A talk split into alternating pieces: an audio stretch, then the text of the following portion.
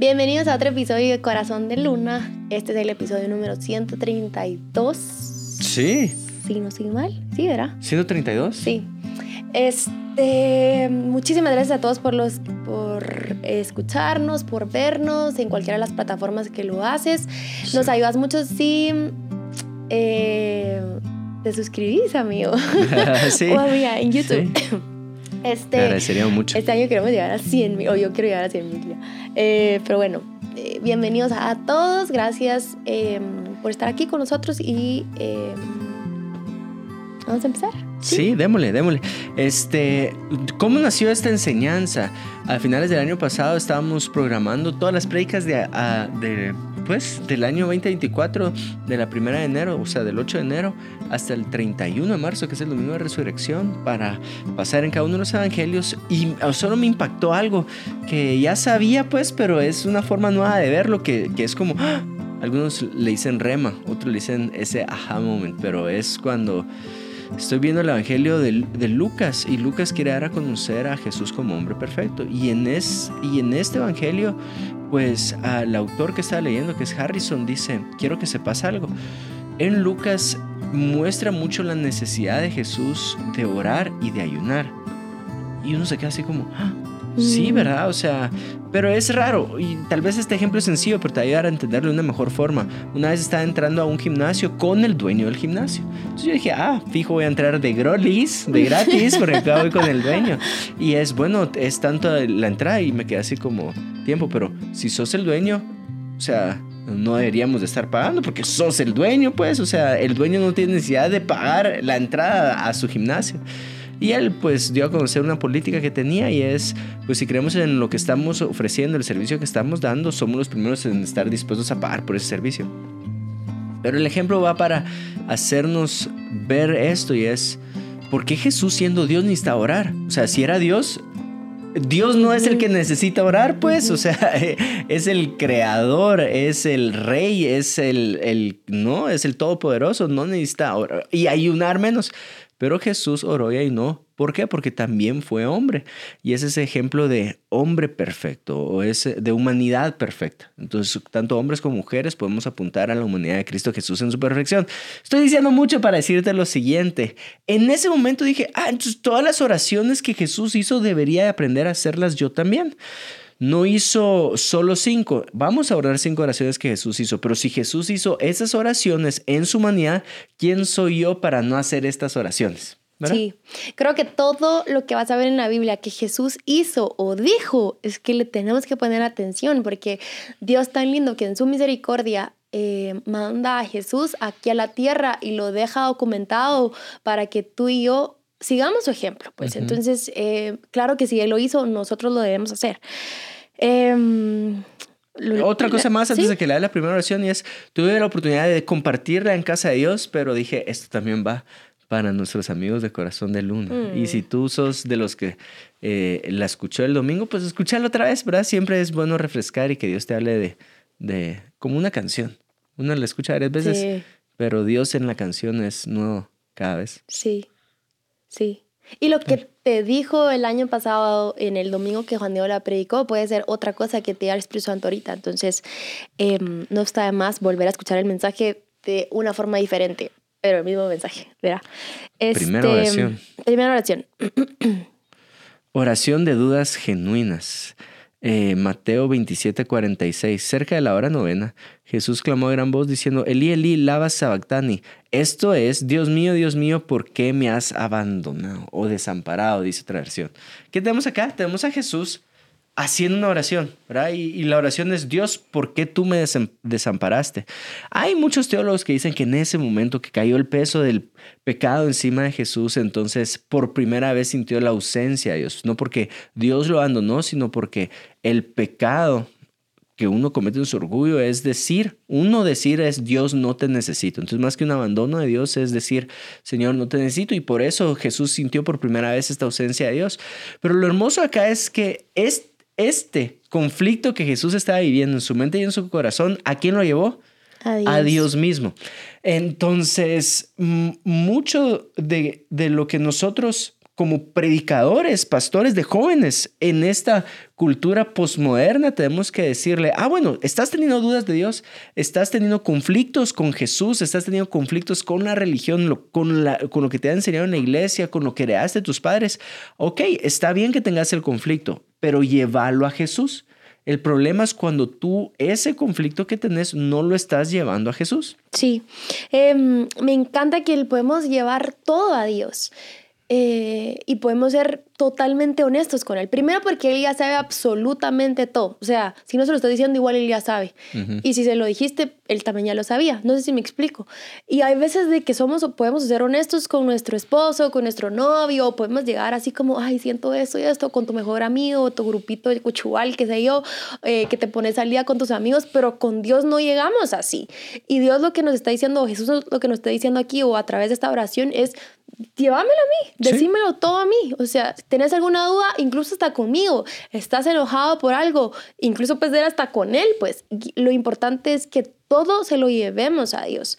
Em, este, no sé, no, sé cómo es tu relación con Dios, pero me gustaría muchísimo que en este año que a la primera, al primer ser que se te ocurra contarle algo que, que estás sintiendo, incluso tiene que ser algo malo, algo bueno o algo chistoso, no sé, sea, se va, a oír raro, pero que sea Dios, pues o sea, con, quien querrás eh, pasar tiempo y contarle las cosas más importantes en tu vida, sea Dios. Yo tengo una oración, em, o tengo un dicho más bien con Juan Diego que le digo, Chini, yo solo quiero contigo, o hay algo que me pasa que yo digo, ya, ya se lo quiero contar a, Juan Diego, me pasó esto, ya se lo quiero contar.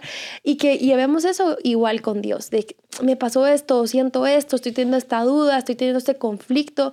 Eh, Señor, toma, porque para Él no va a ser escandaloso lo que estás pensando, lo que estás sintiendo, lo que ya hiciste eh, o lo que pensás hacer, para Él no va a ser escandaloso, sino que Él va a saber cómo tratar con eso, con lo que estamos sintiendo, batallando o, o incluso o con lo bueno que estamos sintiendo, pues. Entonces, em, lleva todo lo que estés sintiendo a Dios.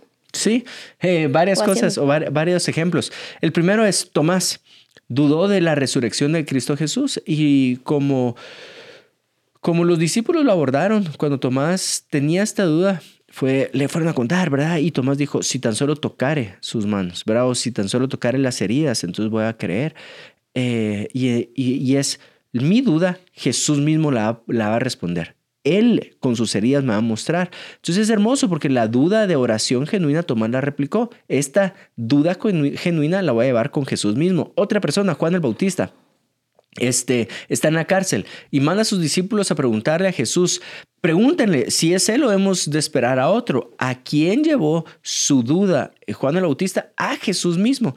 Estoy contando estos ejemplos en la iglesia y una semana después se acerca uno de mis mejores amigos y me dice, quiero que sepas algo. He estado teniendo estas dudas o batallas con el Señor y, decidí no desmayar en mi oración y ahora salgo a caminar, salgo a caminar al bosque y una de las veces que estoy así en el bosque es, hoy no quiero orar. Mm. Pero acá estoy contigo, caminando contigo, Espíritu Santo, y, no oro, pero ahí estoy con Él. Esta es una, una forma hermosa en que pones en práctica este concepto. Yo tengo mi conflicto con el Señor, pero lo voy a llevar con el Señor. Y acá es sí traerte tal vez una claridad entre, entre duda y desconfianza, porque cuando hablamos acerca de fe, y Casa de Dios es una iglesia de fe, hay veces que decimos, uy, duda es pecado, ¿verdad? Yo no me voy a atrever a decir que estoy teniendo dudas, porque es, es lo contrario a tener fe.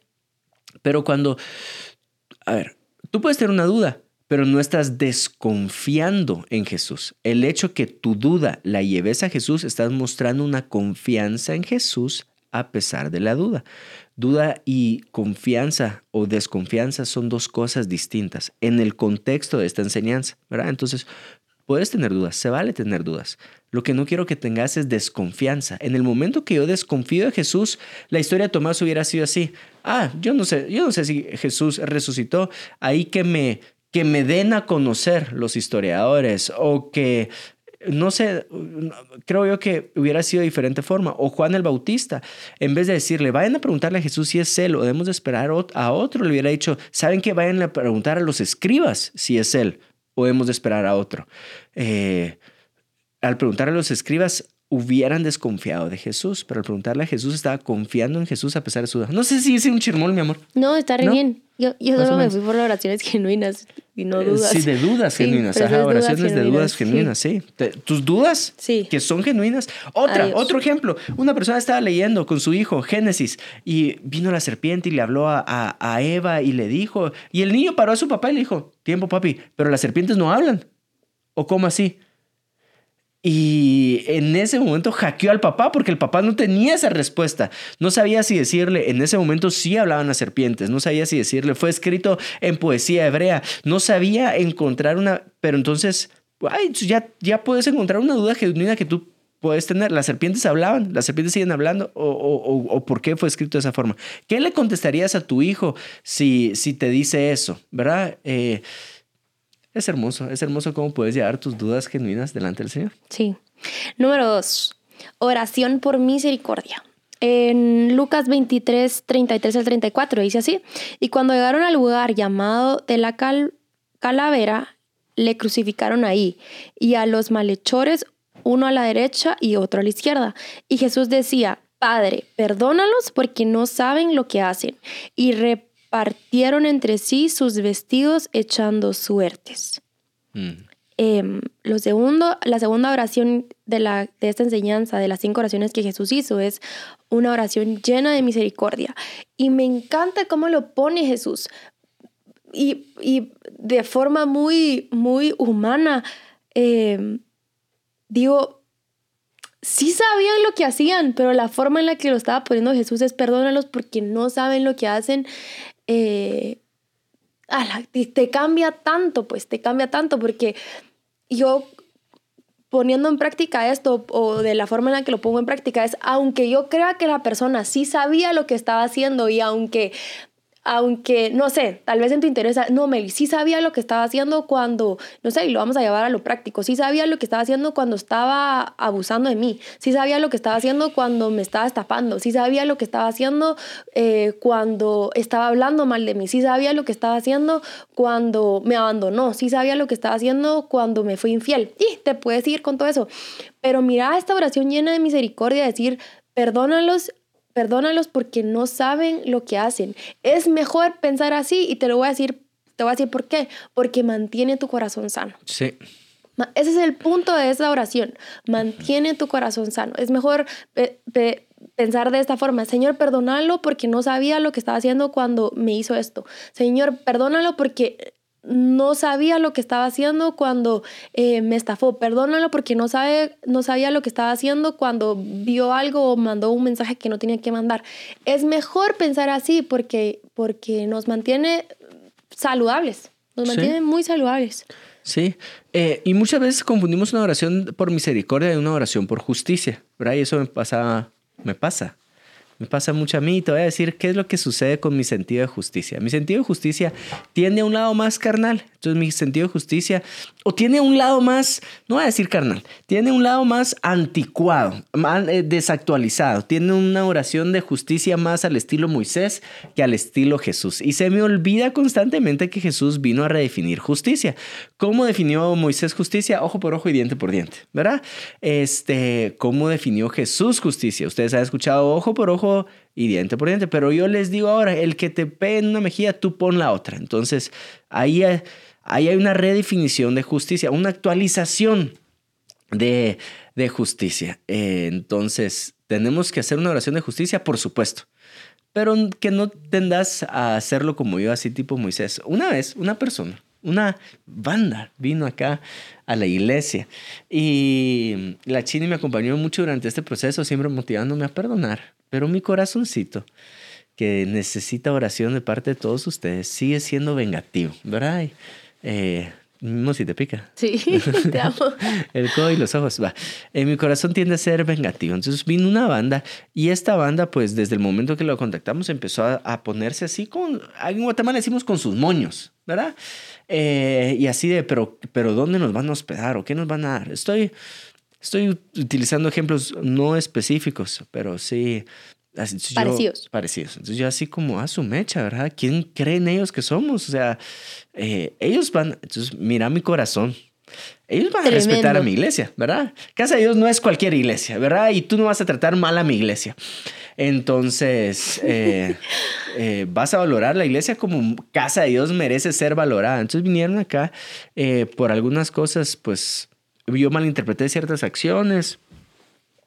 La verdad es que sí daban lugar a que se malinterpretaran, solo que no preguntaste. Sí, no pregunté. Ajá, entonces se, dieron lugar así de, de no, era feo. Entonces me trataron mal, ¿verdad? Eso, eso, eso, a eso lo puedo resumir. Me trataron mal. Entonces, ojo por ojo y diente por diente. Si me trataron mal, ¿qué tenés que esperar para que tú sepas que lo hiciste mal? ¿Verdad? Porque yo quiero que se haga justicia y que tú te des cuenta de, de la paja en tu ojo, entonces yo te voy a tratar mal la siguiente vez que te mire. ¿Qué fue lo que hizo este corazón que necesita oración de parte de ustedes? Todavía se vengó. Entonces la siguiente vez que, que, que vi a esta banda, o sea, los traté Sí, los traté mal. Perdón, mi amor. Él quería que se dieran cuenta que estaba enojado. Quería, sí, sí, más que eso es quería que se dieran cuenta que trataste mal a mi iglesia, ¿verdad? Entonces, si trataste mal a mi iglesia, yo te voy a tratar mal de la regreso. Así que tú decís, ¿por qué me trataste mal? Porque tú me trataste mal primero. Entonces, ah, va, arrepentite, pues arrepentite tú primero. Entonces, así era la conversación en mi mente. Te amo. Eh, el problema es que mi corazón no hizo una oración de misericordia, hizo una oración de venganza. No hizo una oración de justicia, hizo una oración de venganza. Y muchas veces nosotros llevamos eso malinterpretando justicia. Y, por ejemplo, para nuestro país, Señor, que sea justicia en nuestro país. Ok, perfecto, vas bien, ¿verdad? Que los malos paguen. Híjoles, ¿verdad? Eso tal vez va, va más inclinado ojo por ojo y diente por diente. Eh, te invito a que tu oración sea que, los malos te conozcan, ¿verdad? Que los malos eh, sepan cuál es la verdad, que los malos tengan una relación contigo y que esa relación contigo lleve a arrepentirlos de su pecado. Y porque saben que, o sea, nosotros cuando el día que nosotros fallemos, nosotros vamos a querer misericordia. No solo hacia, eh, hacia los otros, sino hacia el mismo Dios. O sea, el día, al final la justicia es de Dios, muchis. La justicia no es nuestra, la justicia es de Dios.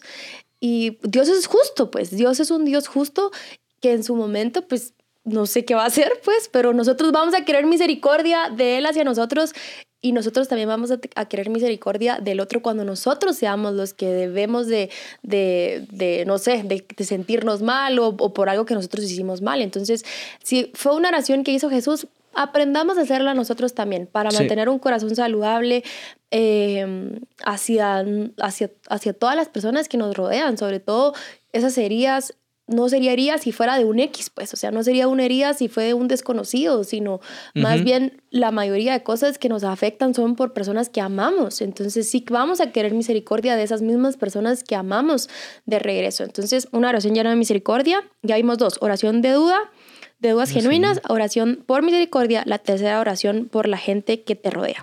El versículo es larguísimo, lo, ah, voy a citar. Pues. Jesús en dos momentos ora por los discípulos, por la gente que lo estaba acompañando, con la gente que iba a cumplir la, la, ¿qué? Sí, el encargo de Dios para Jesús en esta tierra, la misión, la comisión, como lo querrás ver, el establecimiento del reino de los cielos acá en la tierra, la gente que lo iba a acompañar.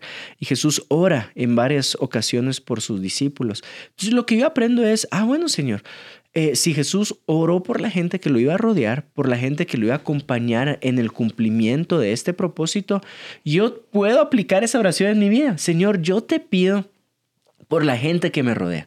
¿verdad? Y por a quien yo rodeo, ¿verdad? Tampoco voy a hacer solo una oración eh, demandante, sino también una oración ofertante. Señor, la gente que rodea este matrimonio. Danos buenas amistades y buenos matrimonios que nos motiven a perdonarnos cada vez más, que, que tengamos a estas amistades con las cuales nos podamos divertir de una forma sana, que nos puedan hacer ver cuando nuestro corazón se está desviando a un camino orgulloso. Señor, te pido por nuestras amistades, te pido por las amistades de mi hijo. Desde ya, Señor, que este año que, que ingresó al colegio, que los amigos que lo rodean sean amigos educados, amigos con principios. Y si no, Señor, que puedan aprender de él la educación que Cuchi, ahí vas, vas muy bien, mi amor, vas muy bien, sos un hijo hermoso, este, sos muy bien educado. Este, a, a, la Rinku, no solo eso, desde ya pedimos por la esposa de nuestro hijo, por el esposo de nuestra hija, eh, yo motivaba mucho ese domingo que pude compartir la enseñanza a la iglesia. Sigan orando por las personas que rodean a nuestros pastores. que en este caso son mis papás, ¿verdad? Pero si tú eres de otra congregación, te quiero motivar a que ores por las amistades que rodean a tus pastores de jóvenes, a tus pastores principales. Eh, creo que es una oración que vale la pena mantenerse constante. Sí, sí, porque la para todos, por eso es que tan lindo Dios que estableció la iglesia porque necesitamos una comunidad y es importante la comunidad que nos rodea. Eh, para cuando falles o caigas en algo, en algún pecado, que muy vergonzosamente lo, lo puedas em, verbalizar, eh, confesar, vas a necesitar ese círculo de amigos que te levanten, vas a necesitar ese, ese círculo de amigos que, que, te ayuden con cuando no vas a poder orar porque estás desanimado, qué sé yo. O sea, sí es importante todas las personas que te rodean. Yo no sé ustedes, pero hasta hablas como las personas que te rodean.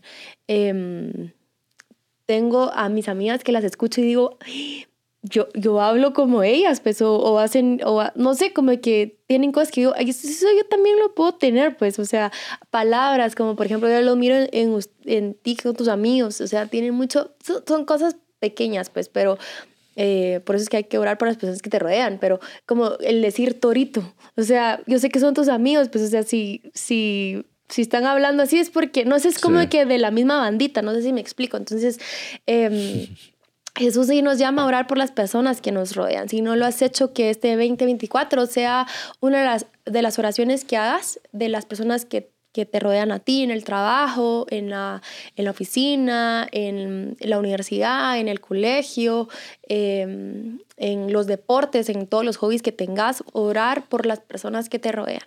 Sí yo pienso ahorita y es, yo, yo puedo ser muy activo en esa oración hasta con mi suegro. Señor, te pido que las amistades que rodeen a don Luis, las amistades que rodeen a Liliana sean buenas amistades enviadas por ti. Así creo que es una bonita oración. Eh, por la pareja de tus hijos también. Así que si no lo has hecho, toma cinco segundos, pausa estos cinco segundos y ora ahí en tu carro o en la cocina, donde quiera que estés escuchando esto, en tu trabajo. Señor, gracias por mis amigos, te pido por el círculo que me rodea. Y eso me lleva a la cuarta oración. Sería muy, o sea, muy, muy egoísta solo, Señor, por los amigos porque Jesús no oró solo por el círculo que lo rodeaba, él fue muy específico en el círculo que lo rodeaba para cumplir su propósito acá en la tierra. Y esa es la cuarta oración, tú tienes que orar para que se cumpla su voluntad en tu vida.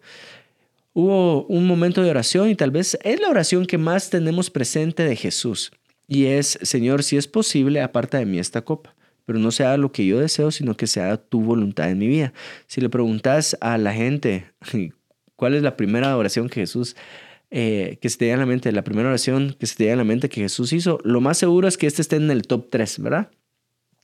Lo que yo puedo ver acá es, nosotros constantemente podemos pedirle a Dios que se cumpla su propósito en nuestra vida, ¿verdad? Señor, quiero, quiero cumplir tu propósito, quiero cumplir tu reino, eh, ¿para, qué, ¿para qué fui llamado? No solo, porque, a ver, nos podemos ir con oraciones todos los días. Tú puedes orar todos los días así de Señor, te pido que me prosperes más, que me bendigas más, ¿verdad? Que me des un mejor trabajo, que no está, no está mal, o sea, no está mal con el corazón correcto y con la interpretación de reino correcta en tu corazón, no está mal pedir eso. Pero si solo nos quedamos ahí es como, como estamos, no sé, siento que no estamos siendo proactivos en la construcción del reino en los cielos acá en la tierra. Sí, sí. ¿Quieres agregar más? No, sigo. Sí. Sí, va. Este, otro, por ejemplo, cuando Jesús hizo la oración por su voluntad en la tierra, lo que él estaba pidiendo es que se apartara un momento de dolor de su vida. ¿Verdad? Así es esta copa.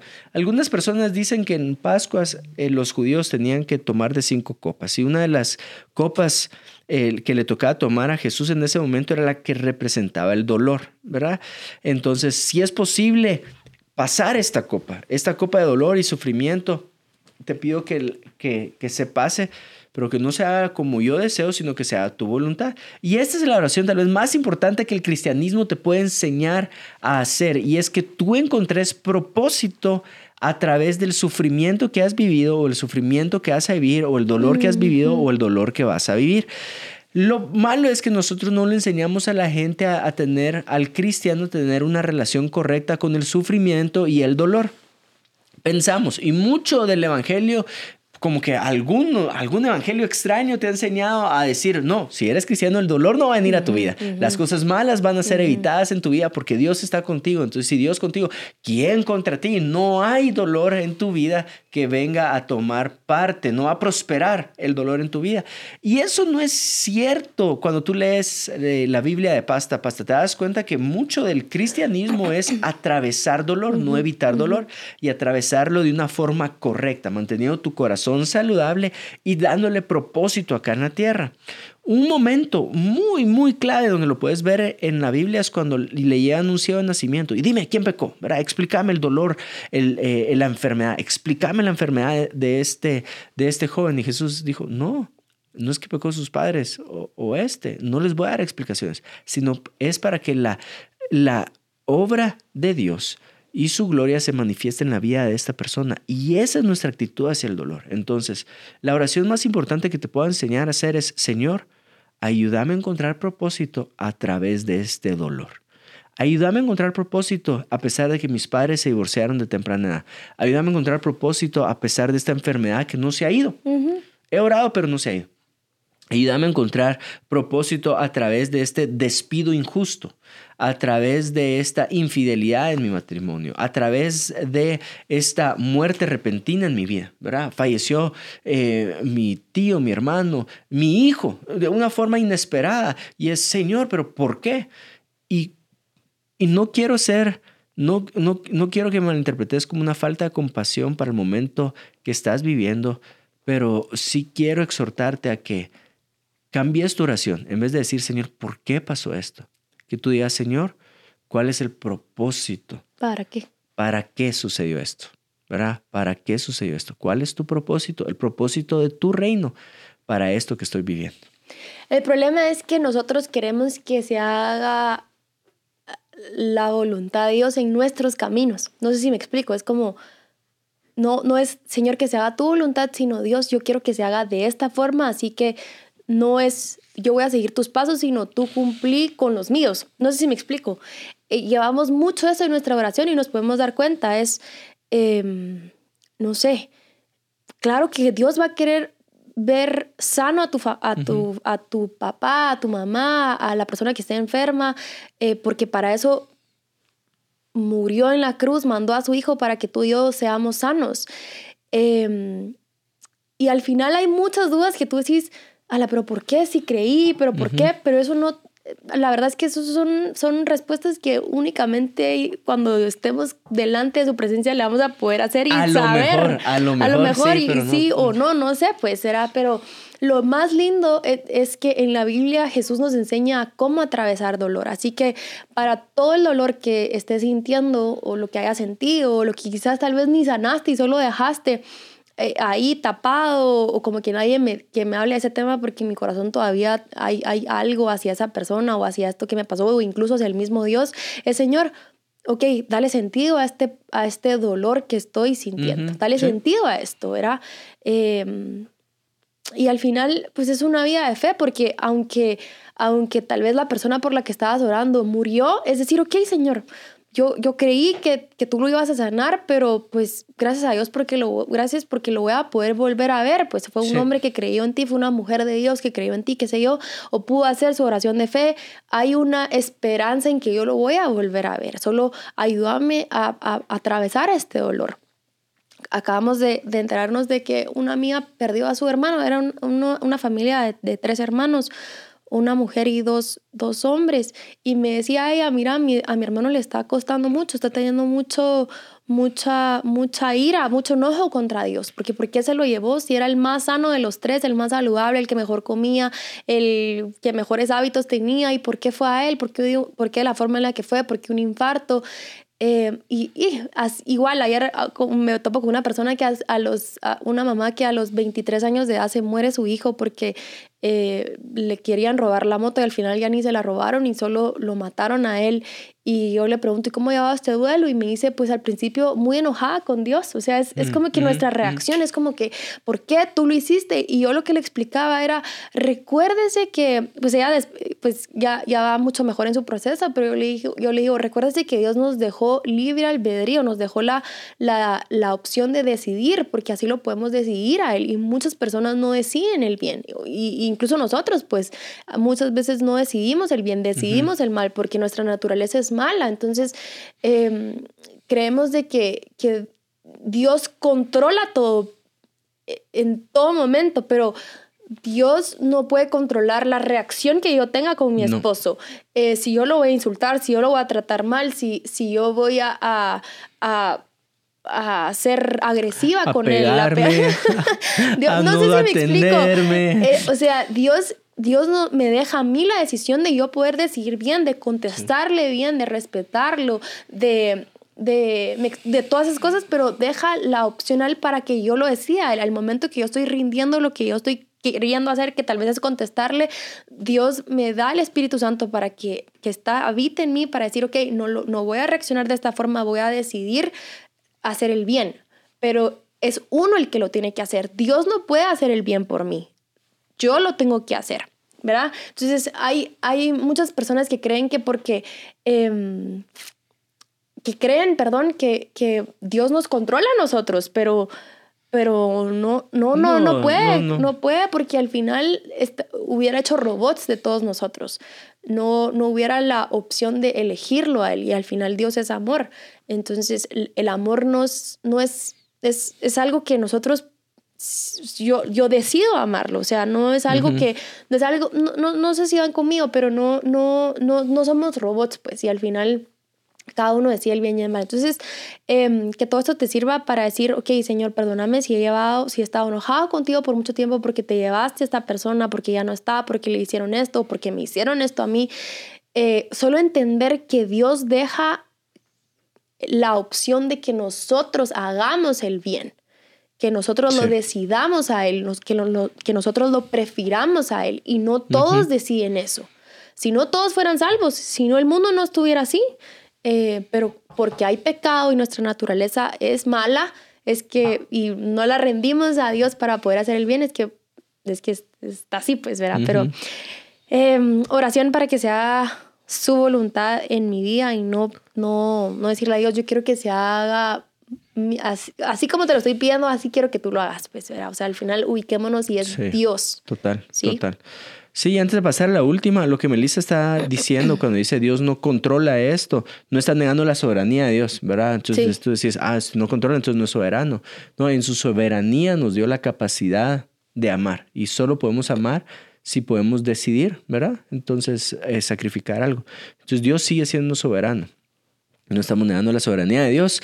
Y eso lleva a la última, una oración de bendición y gratitud, ¿verdad? Esta es tal Sí. vez la más bonita. Sí, qué Lees bonito. los versículos. Sí, dice Juan 6:11, dice, y tomó Jesús aquellos panes y habiendo dado gracias, los repartió entre los discípulos y los discípulos entre los que estaban recostados. Asimismo, de los peces, ay, así mi- entre los que estaban recostados, sí, asimismo de los peces, no, esto A no ver, está bien escrito, cuánto querían. A ver, voy a leer. Sí. La cosa es que Jesús Sí. estaba dando gracias. Así mismo, ajá, así mismo hizo con los peces. Ah, Ajá, ya, entonces sí. yo no leyendo Entonces dio, dio gracias, dio gracias por el pan y dio gracias por los peces. Y, el, y la misma historia en Lucas, en vez de decir gracias, o sea, y habiendo dado gracias, dijo y los bendijo. Entonces puedes ver en la misma acción Ah, que Jesús levantó los peces, los panes, dio gracias. Y la misma acción levantó los, los, los, los peces, los panes y los bendijo. Y acá es, tú tenés que ser constante en una oración de gratitud y bendición. Señor, gracias por este matrimonio. Señor, bendigo este matrimonio.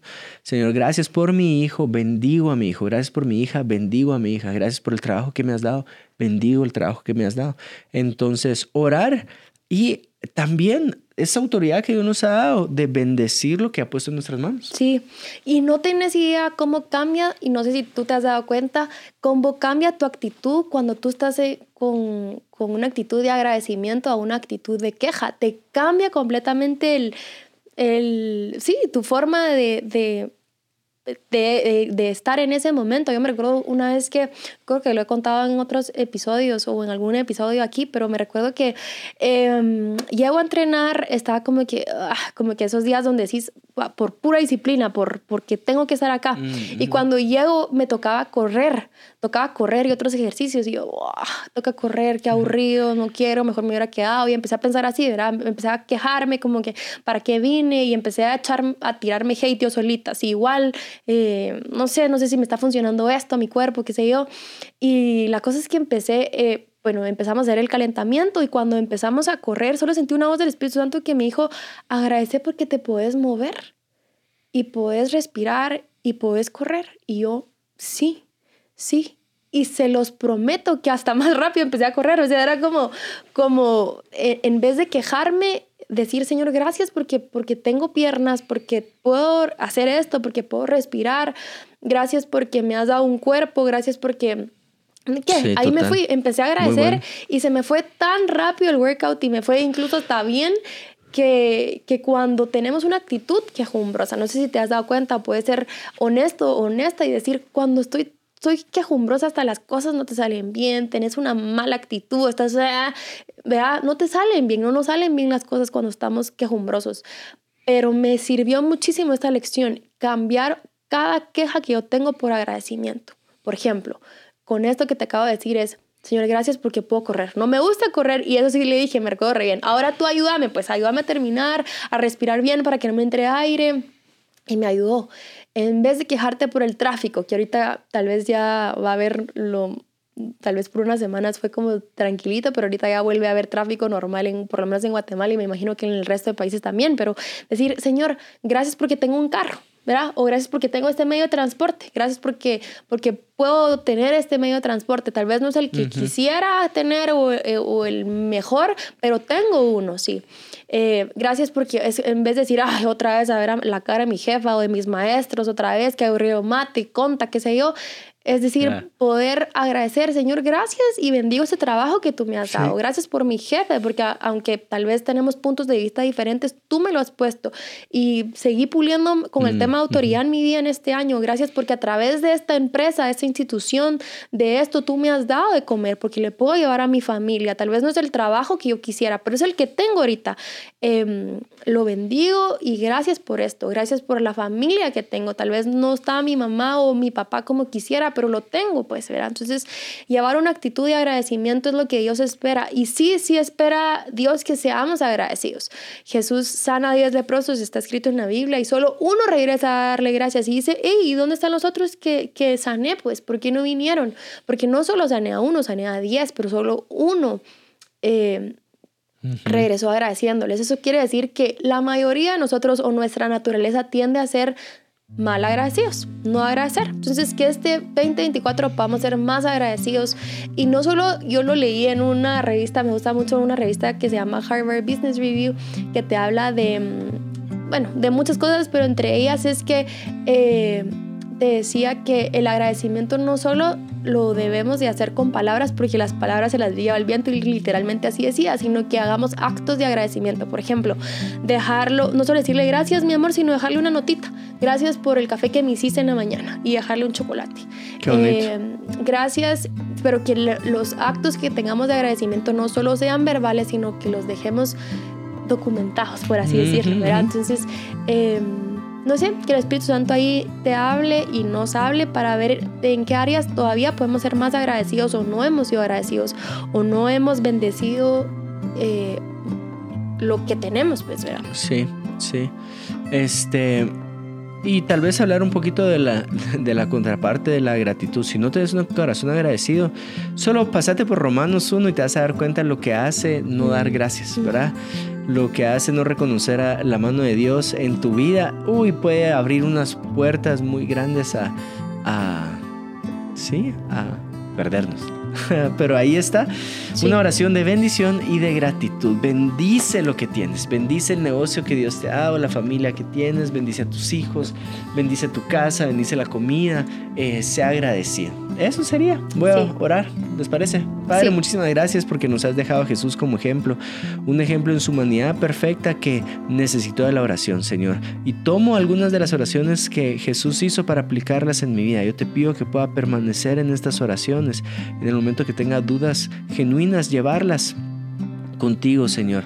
En ese momento que yo necesito rodearme de gente correcta, que yo pueda llevar esa oración, una oración también de misericordia, Señor, una oración de bendición.